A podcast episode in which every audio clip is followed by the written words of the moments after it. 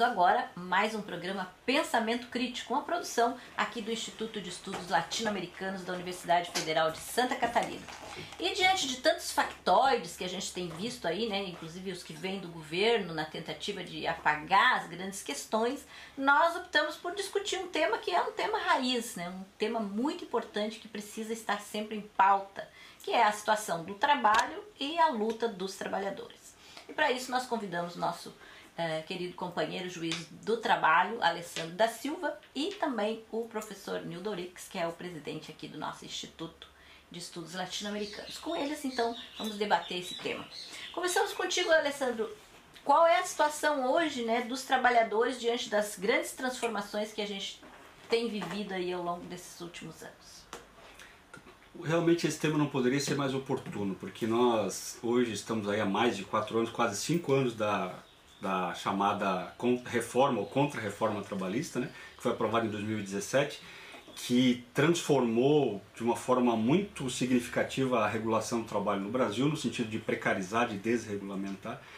E eh, naquela época a gente é, é, essa tentativa, essa tentativa não, esse desejo e essa iniciativa de, de, desregulamentar as relações de trabalho, ela era fundada em alguns mitos e em algumas mentiras. Né? Os mitos eram o mito da outorga, no sentido de que os direitos trabalhistas foram um presente dado pelo governo Vargas aos trabalhadores, sem que tivesse havido mobilização. A gente sabe que não, que a história dos direitos sociais eles foram conquistados pela luta dos trabalhadores. O segundo mito era o mito da CLT, de que a CLT ela estava atrasada, a CLT é de 43, o mundo se transformou, nós precisamos de uma legislação que esteja de acordo com as transformações do mundo do trabalho. A CLT de 43 praticamente não existia mais antes da reforma trabalhista, eram pouquíssimos os artigos que ainda eh, eram os originais da, da CLT de 43, então era realmente um mito. Né? E o outro mito era o mito da litigiosidade, no sentido que o Brasil era campeão mundial de ações trabalhistas, que precisava dar-se um freio a isso, né? quem estava à frente desse movimento era, por incrível que pareça, o ministro Barroso, né? o ministro do STF, lá que era um que, que, que apregoava esse tipo de, de, de imprecisão, vamos dizer assim, em relação aos dados dos litígios trabalhistas no Brasil. Esses eram alguns mitos. E também existiam as mentiras, né? Por exemplo, de que essa desregulamentação iria criar de, seis, de 2 a 6 milhões de empregos no país. Hum. Né? De que as, as, ia aumentar a produtividade do trabalho, de que tendo mais flexibilidade para lidar com a força de trabalho, as empresas iam ficar mais competitivas e o Brasil ia conseguir um lugar de destaque no comércio internacional. Então, passados quatro, praticamente cinco anos da, dessas transformações, a gente percebe que tudo que foi prometido não se realizou. Né? O desemprego cresceu, a renda do trabalho diminuiu de uma forma muito significativa. Né? Então, em um ano, a renda do trabalho diminuiu em 8%. É, é, é o menor valor da série histórica desde 2012. A quantidade de trabalhadores na informalidade cresceu assombrosamente. O, o desemprego não, não diminuiu, né? pelo contrário, é, se estabilizou em patamares elevadíssimos. No Brasil, um dos campeões mundiais de desemprego. Quando a gente fala em competitividade das empresas nacionais, não alterou praticamente nada, né? Então a gente continua importando muitos, manu, muitos manufaturados, exportando produtos primários, apesar dessa diferença de câmbio, né, que poderia nos dar algumas vantagens. Então, além dos mitos, essa transformação da, da regulação do trabalho no Brasil foi, foi eh, fundada em mentiras que hoje elas estão muito claras? E o principal resultado dessa desregulação foi precarização e diminuição da renda do trabalho no nosso país. E, Nildo, uh, pegando esse cenário aí né, que o Alessandro traz também, por que, que não temos visto uma, uma reação à altura a todo esse cenário que está colocado para os trabalhadores? A gente sabe que tem uh, mobilizações, greves, acontecem o tempo todo, mas elas não conseguem ter uma uma dimensão realmente forte, grande, nacional? Eu acho muito adequada, Elaine, a caracterização do Alessandro é, oscilando é, a situação dos trabalhadores entre mito e mentiras. Né? E, e, há entre mitos e mentiras uma regularidade, que é o baixo nível de consciência da classe trabalhadora no Brasil. E esse baixo nível de consciência dos trabalhadores no Brasil, seja nas organizações sindicais ou partidárias, corresponde à eliminação do horizonte revolucionário da Revolução Brasileira, do socialismo.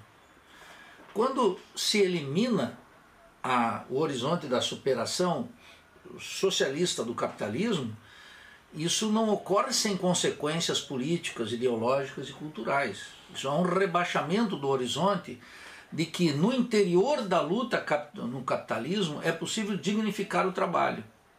Seja pela, pela luta jurídica nos tribunais, o Alessandro sabe a radical transformação do Tribunal Superior do Trabalho, cuja orientação é jogar os trabalhadores de uma maneira muito profunda para a superexploração da força de trabalho, e pelas mãos desses juízes simpáticos, como o Barroso, que é um dos queridinhos no, nos ambientes da esquerda liberal, não é?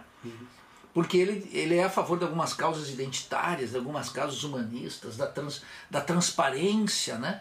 do processo eleitoral, de, no sentido de aperfeiçoar as instituições burguesas republicanas. Então, a tese fundamental que nós estamos nos deparando é, é o fato de que, ao eliminar esse horizonte da revolução social, os trabalhadores são afundados no Vale de Lágrimas. E nesse Vale de Lágrimas, a tentativa de luta jurídica nos marcos do sistema que está em profunda reforma e do que os economistas chamam de mercado de trabalho, que é francamente desfavorável aos trabalhadores, eles acumulam perdas. A última PNAD, a PNAD contínua, mostrou algo fundamental, além dos 8%. Naqueles setores de carteira assinada em que subiu o emprego, a renda baixou 4,1%. Entende, Helene? De tal maneira que no setor de carteira assinada, a renda caiu. Por quê? Porque os trabalhadores estão sem instrumentos jurídicos e sem instrumentos políticos para a defesa do trabalho. A segunda característica que me parece fundamental indicar aqui é o fato de que as greves que sempre diminuem no primeiro ano de qualquer governo, elas baixaram radicalmente no governo Bolsonaro. Porque no setor público e no setor privado. Isso, isso guarda uma relação, é, uma lição política muito importante. Não se trata nem quanto pior melhor, de quanto melhor melhor. Se trata de análise concreta de situações concretas, tal como insistiu o marxismo de Lenin, análise concreta. Por que, que os trabalhadores não fazem grandes lutas hoje? Primeiro, não quer dizer que os trabalhadores não estejam fazendo luta. Eles estão, tem greves em todos os setores, greves que nenhuma, segundo o último informe do Diese, é, recuperaram sequer é, acima da inflação, os ganhos inflacionários. Todas. Está é, lá no boletim da último, do último análise das greves. De tal maneira que o sindicalismo sofreu uma grande regressão teórica e política, lançando suas esperanças na, na mudança da presidência da República. É. E isso significa jogar a sua sorte, a luta e a vida de milhões de trabalhadores num sistema eleitoral que não vai enfrentar esses temas que colocaram. Eu não vejo ninguém discutindo a emancipação do trabalho, nem nos termos de Vargas, da Constituição lá do, do, salário mínimo de 43, 44, etc., e nem do ponto de vista socialista. Nem, nem tem o tema do trabalho, nós vamos passar por uma eleição que o tema do trabalho não aparece. É, e inclusive é que sempre se fala, né, o trabalho formal, com carteira assinada, o informal, o informal sempre vinculado aos mais hum. pobres, mas Sim. a gente tem hoje aí também uma multidão de pessoas trabalhando na informalidade, jornalistas, engenheiros, arquitetos, que não tem e que são profissões, diria, mais bem remuneradas e que também vivem esse, esse drama, né? De ficar doente, quebrar uma perna e não ter como, é, enfim, manter a sua família, né? Então, assim, a questão do trabalho, ela é muito mais séria do que essa divisão aí entre trabalho formal e informal. informal e tal, né? Mas a gente vai discutir mais isso agora no próximo bloco, tá bom? Fica aí.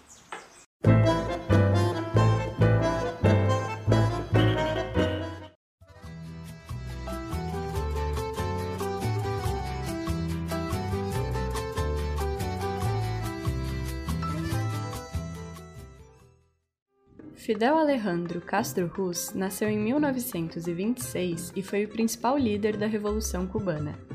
Em 1952, com o golpe dado por Fulgêncio Batista, decidiu combater o ditador através da luta armada.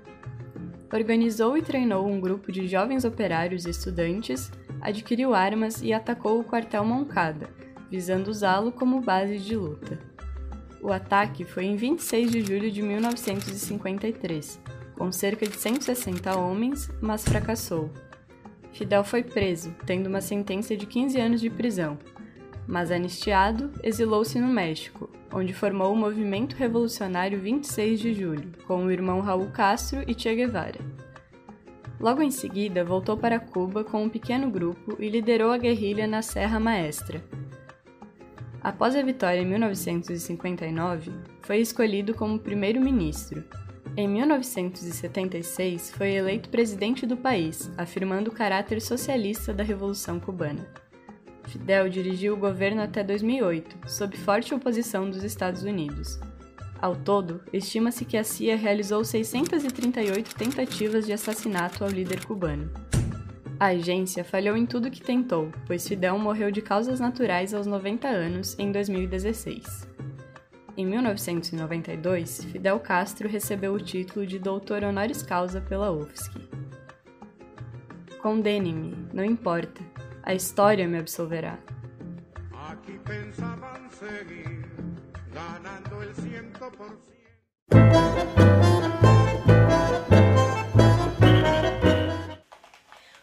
Então com o nosso programa Pensamento Crítico, hoje discutindo a questão do trabalho e dos trabalhadores. Nós encerramos o bloco falando sobre isso, né, Alessandro, dessa questão do trabalho formal, informal e essa gente toda que está jogada aí na informalidade e em situações que são muito complexas, porque a pessoa se acha um trabalhador autônomo, se acha um empreendedor, né, é obrigado a pagar imposto, MEI, não sei o que lá. Como é que isso aparece para vocês, juízes do trabalho? Né? Que, que dramas aparecem é, nessa, nesse contexto? Sim. Os dados do trabalho informal no Brasil também são muito claros. Hoje o Brasil tem um percentual de 38% da força de trabalho com carteira assinada. É um percentual inferior a 2014, que atingia 43%. Né? Então de lá para cá houve redução da carteira assinada e houve aumento do trabalho informal e também de outros modos de prestação de serviço que são formalizados, como os MEIs, essa pejotização, essa uberização, realmente é um fenômeno que se alastrou demais no mercado de trabalho. E, e a Justiça do Trabalho tem recebido alguns, alguns processos para discutir isso, mas um, um, exemplo, a questão da uberização do Uber, a relação de trabalho com o Uber. Né? O Uber ele tem um, tem um, é uma empresa que já existem trabalhos de pesquisa demonstrando claramente que ele, ele tem uma política de manipulação de jurisprudência.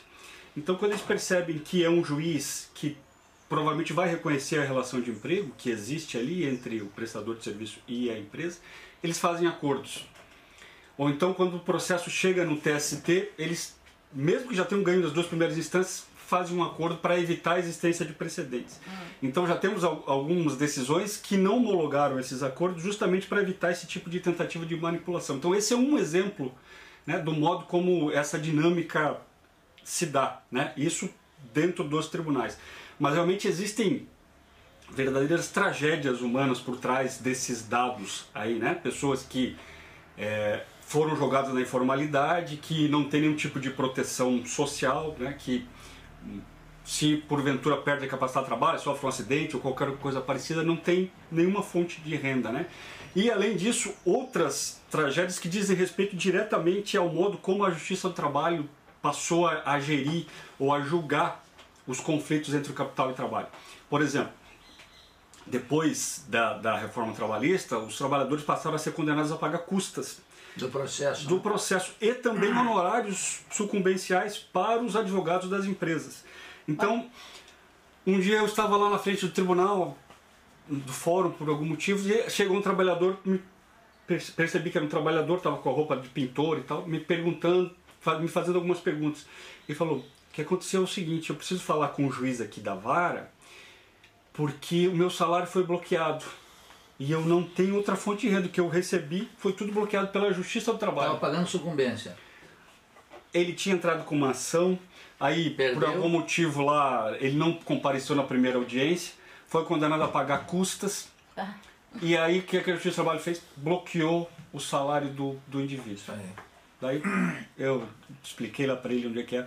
Mas aí a gente pensa, um trabalhador é. cuja única fonte de renda é o seu salário, tem essa fonte bloqueada pela justiça. Então, realmente. E sequer gente... tem um sindicato para defender. É uma perversidade, né? A, a, a, palavra é essa, a gente percebe aí um grau elevado de perversidade, né? Uma instituição que foi simplesmente transformada, né? Em, tinha um, um, um, certo papel de proteção, uhum. né? Que a gente pode questionar, pode fazer as críticas da atuação histórica da justiça do trabalho. Mas essa instituição ela foi transformada e agora ela é uma instituição neutra. Uhum. No sentido de que ela pode condenar tanto o capital quanto o trabalho. Mas invariavelmente pune o trabalho. trabalho. E, e Nildo, e tu o que, que diz sobre essa questão eh, justamente desse drama né, humano de se não ter de onde tirar o recurso?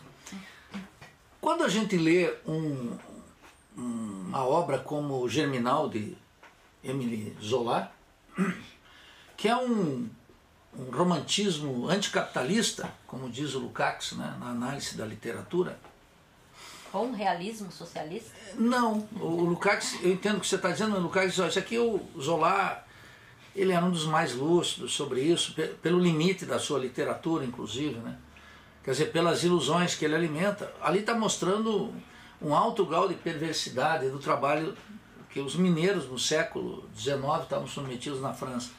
E que nós podemos ver aqui nos mineiros do, do sul de Santa Catarina, né? Mas você tocava no, no tema do, do Uber, né? E essa, o que chama de uberização, o, o problema é que os sindicalistas não leem Marx, não estudam Marx. E eles ficam pegando as dicas dessa sociologia do trabalho que está por aí. Então, os partidos tampouco leem Marx, mas se, leem, se, se lessem Marx, o Tom Mundo Capital, Marx explica como a forma mais adequada de exploração do capital é aquela por tarefa. Então o que é um sujeito do Uber? O sujeito do Uber ele trabalha segundo uma demanda. Bom, é claro que ali. Mas, né, como estava falando aqui, o cara que conserta sofá, o eletricista, por tarefa, né? Isso. Então, essa é a forma mais adequada ao ideal capitalista. Os capitalistas dizem essa é a melhor forma. Por isso que eles têm que é, é, eliminar qualquer legislação trabalhista que ordene pagamento de direitos, etc. Mas o ideal deles mesmo é o trabalho por tarefa. E um Uber, o que faz é um trabalho por tarefa, ganha de acordo com o que faz. Essa é a forma, por exemplo, por isso que a empresa Uber ganha bilhões e bilhões no mundo. Então, essa é a questão essencial. Sem a percepção do grau de exploração a que estão submetidos, tem para dar o caso do Uber, por exemplo, tem gente que só trabalha na madrugada, por causa da segurança, do assalto, etc. Tem outros que têm um outro um trabalho e faz, complementam a renda com o trabalho de Uber. É tudo trabalho por tarefa. Então veja, isso não, isso no capitalismo dependente periférico é pior ainda do que nos países centrais. Muito pior do que nos países centrais. Agora nos Estados Unidos nós estamos vendo como a esquerda liberal lá, Bernie Sanders, etc., está comemorando que o pessoal, os trabalhadores da Walmart conseguiram organizar um sindicato mínimo que tem um conjunto de limitações dentro dos Estados Unidos. Uhum. Na periferia capitalista, na América Latina, e sobretudo no Brasil, nesse capitalismo dependente rentístico, as brutais formas de superexploração do trabalho agora se transformaram numa regra, num fundamento que não vai paralisar. Pode até mudar o governo, já estou dizendo, anunciando aqui, os governos, nenhum governo se atreve a tocar no fundamento da exploração, que é o sustento da taxa de lucro, de, de monopólios nacionais e estrangeiros. Então nós estamos passando um período de discussão, de debate público sobre as eleições, que é o mais empobrecido no Brasil.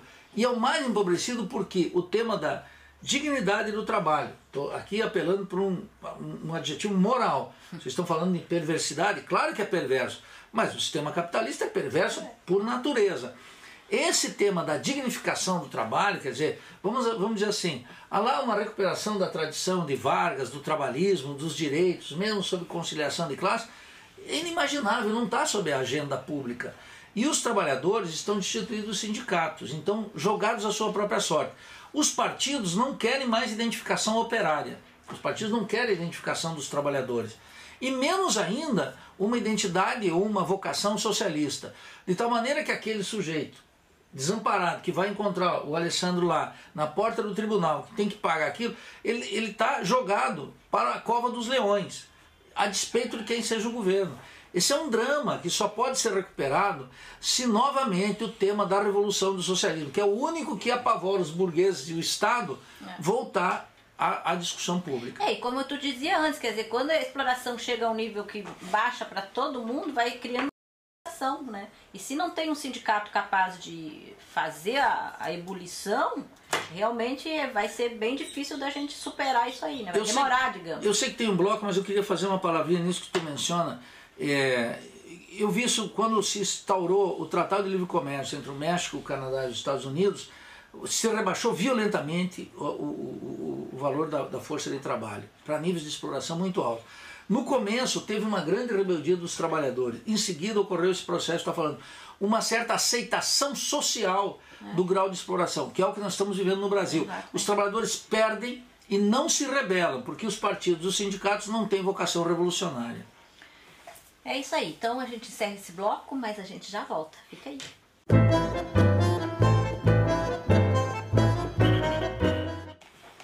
Voltamos então com o nosso programa Pensamento Crítico, hoje discutindo a questão do trabalho e a luta dos trabalhadores. É, nós estamos aqui falando sobre essa questão do trabalho formal e informal e, e também trazendo um elemento que eu vi no jornal ontem, que uh, a capacidade de leitura de compreensão do que lê do brasileiro foi rebaixada tremendamente. Não estou lembrado agora os números, mas a notícia era de que houve um rebaixamento tremendo, ou seja, a pessoa lê um texto e ela não compreende o que está lendo. Essa incapacidade né, que nós estamos tendo de luta política, de compreensão da realidade, de, de, de é, superar essa ideia do Vale de Lágrimas, né, que o Vieira Pinto fala, que quando o trabalhador souber que não existe o Vale de Lágrimas, ou que ele é criado pelo sistema, é que vai fazer com que ele se levante. Como é que a gente pode resolver esse tipo de problema é, se também os trabalhadores não confiam na justiça mais, né? Então, quando a gente vê a justiça do trabalho, que antes era um lugar onde eles podiam se segurar, hoje fatalmente não, nem um pincelzinho. É isso? Ou seja, em quem confiar? Em quem confiar nesse mundo? Se nem os juízes mais, tirando o Alessandro. sim, sim. É, é, eu acho que são, de fato, são várias coisas. Esse, esse aspecto que você destacou aqui, de que houve um déficit, inclusive, na capacidade de compreensão de, da leitura, né, é um elemento importante. A gente vem de um período de pandemia em que sabe-se que houve um déficit na, na formação das crianças e dos jovens e assim por diante. Né? Isso a gente está falando de uma capacidade elementar né, de compreensão de um texto. Quando a gente pensa em dar um segundo passo, que é a, a questão da formação política, a gente percebe que vamos ter dificuldade, né? dificuldades. Mas é imprescindível que isso seja feito. Acho que esse é um ponto fundamental. Né? A gente pode dizer, não, é difícil, não é uma tarefa simples, mas é alguma coisa que precisa ser feita. Então, quando a gente está falando aqui de reforma trabalhista, nós estamos falando de instrumentos jurídicos que até um certo momento da história, a, a, os trabalhadores podiam contar, de certa forma, com uma instituição como a Justiça do Trabalho. Pós-reforma trabalhista, diminuiu isso radicalmente nessa essa possibilidade. A gente pode e deve fazer essa crítica a essa transformação, mas a gente não pode perder de vista aquilo que o Nildo destacou já no, no primeiro bloco, que é, são as questões do, do horizonte estratégico. Uhum. Então, por que é que aconteceu essa precarização no mundo do trabalho no Brasil? É por causa da reforma trabalhista? Também. Mas existem fatores estruturais que estão por trás dessa transformação que precisam ser trazidos à luz do dia, né? Se a gente quer falar em formação política da classe trabalhadora. Então a gente pode falar aí da crise das commodities de 2012, de um novo regime de acumulação que exigia que fosse arrefecida essa, esse grau de exploração da classe trabalhadora e que isso ia acontecer a partir desses elementos tendenciais, independentemente da reforma trabalhista, independentemente do governo Bolsonaro. Né? Então, era uma tendência que ia existir. É uma tendência inexorável? Não, porque senão não seria uma tendência, né? É uma lei social. Então, ela vai ou não se realizar a partir de, de alguns outros elementos, por exemplo, a questão da luta de classes. Né? É, mas se a, se a, gente precisa falar de luta de classes, a gente precisa falar desse horizonte estratégico de superação do capitalismo, né? que é justamente alguma coisa que se perdeu e enquanto a gente não conseguir resgatar isso, me parece que a gente vai ter muita dificuldade de conseguir falar em formação política da classe trabalhadora. É, e esse negócio da educação também, né? Quer dizer, eu, eu, lembro que o Simão Rodrigues falava de educação como superação, o próprio Álvaro Vira Pinto coloca a educação como. Mas a educação sozinha ela também não resolve, né? Então eu não Sem dúvida. Mas uh, o, o, dado que você traz a debate para nós é uma, uma pesquisa do MEC que captou é, o atraso é, cultural, intelectual dos alunos com dois anos de pandemia. E Mas como... isso já tinha antes, né? Não, isso já tinha, quer dizer, a taxa de analfabetismo no Brasil era 13%, média nacional, mais o analfabetismo funcional, que é o sujeito ler. Isso se agravou na pandemia nos últimos dois anos. Eu vejo aqui na faculdade, na Universidade de Santa Catarina, as universidades brasileiras não fizeram nada depois, nada pedagogicamente, não conheço uma experiência universitária, uma só, para recuperar isso. No caso dos trabalhadores, Elaine, é, essa questão que você coloca é muito importante pelo seguinte: qual é o grau de cultura, vamos chamar assim, política e educação socialista e revolucionária dos trabalhadores hoje? É quase nula. É quase nula. Eu não estou aqui é, querendo um monopólio da educação, não. Eu estou identificando um fenômeno social muito estendido. Eu dei muitos cursos para sindicatos, conferências no Brasil inteiro e em vários lugares da América Latina. E o que, que eu observo particularmente no Brasil? Uma diminuição drástica da curiosidade intelectual, a submissão ao capitalismo vídeo financeiro, o sujeito não lê, é.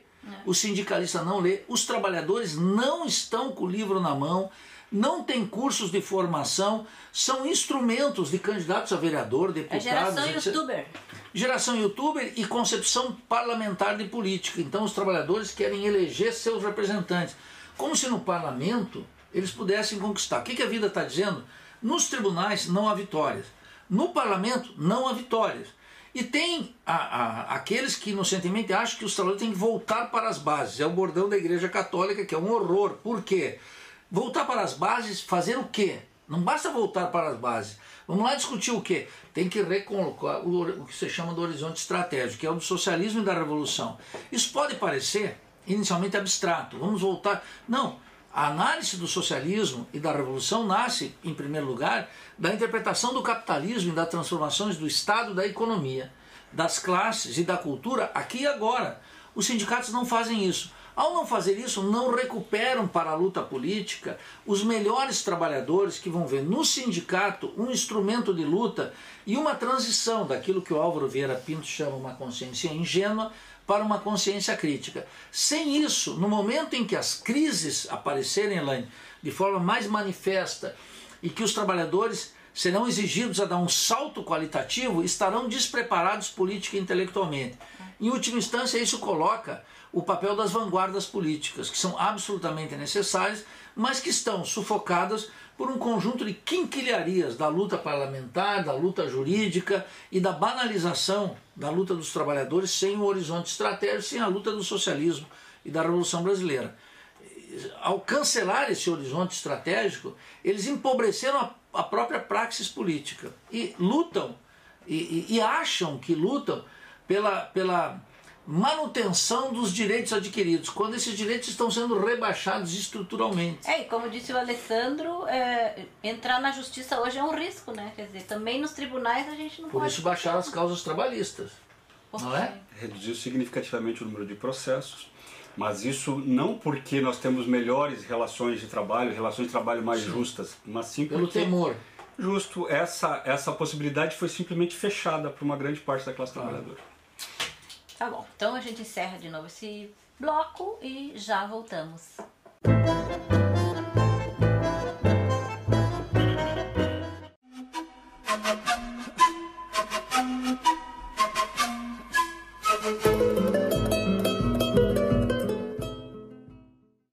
Alberto Guerreiro Ramos foi o principal sociólogo brasileiro, especialmente de 1945 a 1964 ele já muito cedo, com 25 anos, foi assessor da Secretaria de Educação da Bahia e em 1942 se formou em Ciências Sociais e um ano depois se tornou bacharel em Direito, ambos pela Universidade Nacional, pela Faculdade de Filosofia do Rio de Janeiro.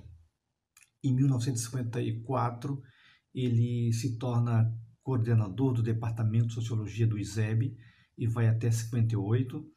Em 60, ele assume uma vida político-partidária, de militância, e se filia ao PTB.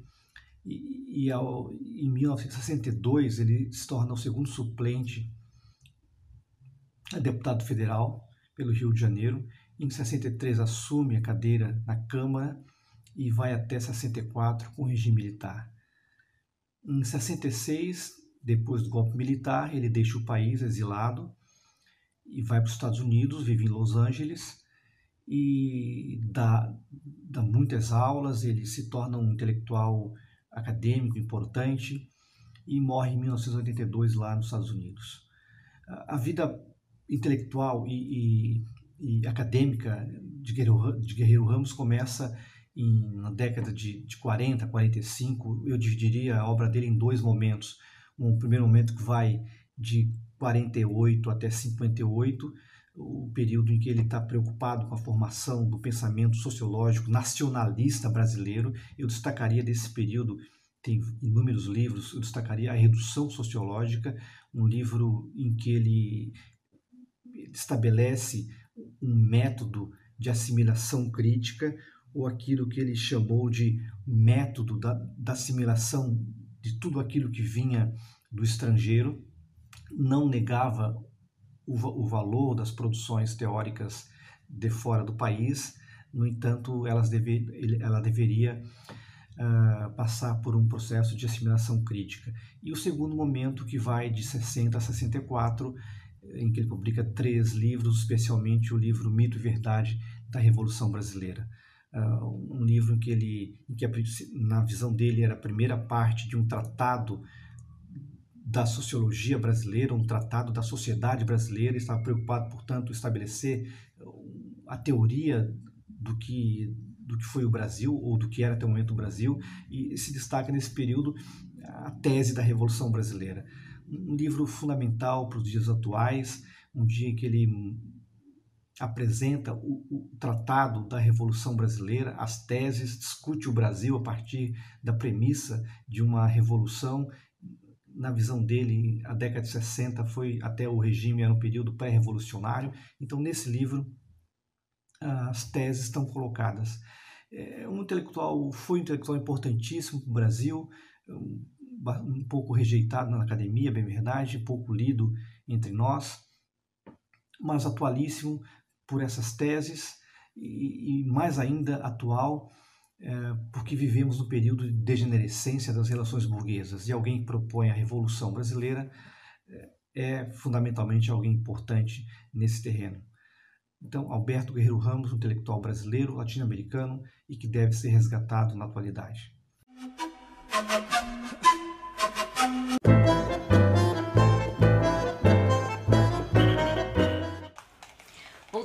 Com o nosso programa Pensamento Crítico, a produção do Instituto de Estudos Latino-Americanos e hoje falando sobre a questão do trabalho e a luta dos trabalhadores. Já colocamos aqui é, na mesa os grandes dramas que envolvem hoje a justiça do trabalho, as lutas dos trabalhadores e tal. E aí eu queria, Alessandro, que tu pudesse falar um pouquinho, é, desde esse teu lugar aí, né, que é de estar é, na condição de juiz, de estar vivendo todo esse processo que tu mesmo colocas para nós aqui de diminuição, de é, de processos, de falta de confiança dos trabalhadores nesse instrumento que antes tinha alguma importância. O que, que se aponta para o futuro, né? E diante disso, dessa incapacidade de compreensão da realidade, da luta pelo socialismo, o que, que nós podemos pensar do futuro aí nos próximos é, anos e que não dependa única e exclusivamente de quem vai vencer as eleições, né? Então, é, me parece que essa discussão acerca dos instrumentos jurídicos tem a sua relevância, tem o seu espaço. Acho que historicamente esses instrumentos mostraram que algum grau de proteção institucional é possível a, gente garantir para a classe trabalhadora. Né? Agora, o que não se pode é imaginar que esse tipo de luta seja a solução para a emancipação da classe trabalhadora. Né? Então, a gente poderia usar aqui um, uma figura clássica no sentido de que, ah, do ponto de vista tático, essa pode ser uma luta interessante. Uhum. O problema é que se perdeu totalmente a, a, a discussão estratégica, né, conforme a gente destacou. E aí aquilo que deveria ser só um mecanismo para é um tático, um mecanismo de, de, de, de diminuição ou, ou de, diríamos assim uma barricada de defesa, de né? defesa se transformou no fim, né? Que essa, essa luta por direitos, essa disputa pela, pelas instituições. E na periferia do capitalismo é importante a gente destacar que o direito na periferia do capitalismo ele, ele é muito determinado por questões políticas. Eu até escrevi um texto que saiu no, na Rebela acerca disso, mas mais do que no capitalismo central, no capitalismo periférico, as questões políticas, elas em muitas situações se sobrepõem às questões técnicas. Então, as instituições jurídicas no capitalismo periférico, elas estão muito sujeitas a essas questões políticas, que a gente basta a gente ver a Lava Jato que a gente vai entender perfeitamente. Mas eles também estão nos países centrais, também estão submetidos a questões políticas. O que, que significaria então essa especificidade aqui? É, essa, essa diferença a gente parte da constatação de que o direito ele é forma jurídica. Ou seja, Sim. ele está é, colocado para garantir a equivalência nas relações Ah, de troca. ok. Né? Não é o direito uh, normativo, o direito estabelecido pelo Estado, mas o direito enquanto instrumento para criar relações de troca estáveis ao constituir os indivíduos em sujeitos de direito. Então, o objetivo primordial do, do direito no capitalismo é garantir a equivalência nas relações de troca. Que aqui é violado. Na América, na América Latina, nos países periféricos, a teoria da dependência já mostrou que a gente tem a superexploração da força de trabalho, né, enquanto uma, uma regra das relações sociais. Então o direito aqui, ele não é, é, é um instrumento para garantir a equivalência, né, mas é também um instrumento para garantir a superexploração da força de E trabalho. a opressão, né? E isso é a característica que faz com que a gente possa dizer que é uma diferença entre o direito no capitalismo central e o direito no capitalismo periférico, que aqui ele está mais sujeito a determinações de natureza política. Então, é uma luta que tem o seu valor, vamos dizer assim, E seu limite, né? Sim, mas tem limites muito maiores do que no capitalismo central. Então, para resumir aquilo que você me perguntou, eu diria o seguinte: pode parecer uma, uma constatação meio ingênua da minha parte, mas eu, eu, vendo o mundo, vendo as pessoas, eu percebo o seguinte: as pessoas querem ter uma vida estável, ter um, um, um trabalho, criar seus filhos com dignidade. Né? E as pessoas pouco se perguntam se no capitalismo isso é possível, se no socialismo seria melhor. Né? Acho- me parece que o grande desafio é, é mostrar que, ao menos no capitalismo periférico, mais ainda no, no capitalismo central, é o capitalismo que impede as pessoas de alcançarem esses objetivos que são tão simples, né? Que é criar sua família com dignidade, ou levar sua vida com dignidade, independente se vai ter família ou não vai ter família, cada um Ou ter decide uma o que quer. Justamente. Se fala, né? O, o desafio, do meu ponto de vista, é esse: é mostrar o quanto é o capitalismo que impede que esses sonhos tão simples se tornem realidade. É, e essa coisa da luta pelos direitos, né, Nildo? Quanto que essa virou uma luta mundial, né? Quer dizer, luta pelos direitos que no fim das contas não dá em nada. Quer dizer, o certo seria a gente nem precisar dessa normatividade, né? E aí o socialismo. Bom, a luta pelos direitos é a afirmação do sistema capitalista, que é, é duplo, não é? Dialeticamente é duplo. Afirma. É por isso que eu digo, o sujeito que defende as cotas está afirmando o vestibular. O sujeito que defende os direitos está afirmando a ordem capitalista. Isso não quer dizer que não possa ter uma estação intermediária, que por correlação de forças tem que fazer uma ou outra. Mas nunca pode se perder o horizonte estratégico da revolução social e da luta pelo socialismo e pela revolução brasileira. Bom, isso não é retórico, por quê? Porque há nos trabalhadores, e, primeiro, eles não podem perder a consciência de que esse pequeno sonho, tipificado na teoria marxista como do pequeno burguês, esse mundo é impossível. E o que está acontecendo no mundo capitalista? Com o fim do horizonte socialista, os direitos baixaram em tudo. Baixaram nos Estados Unidos, na Inglaterra, baixaram na França Na e Alemanha. na, na Alemanha e na periferia capitalista baixaram muito. E o que, que acontece que a gente pode observar a olhos nítidos? Eu dei o exemplo do México, mas nós podemos ver na Argentina. É que os trabalhadores eles vão se acostumando socialmente com a sua situação. Só um horizonte estratégico que pode devolver uma lucidez, né? que tem que ser mantida, Elaine, contra vento e maré, porque todo mundo está dizendo, olha, a situação agora é essa. Nós vamos nos acostumar agora com a morte. O que, que nós estamos acostumando com a morte, com a morte mais indigna?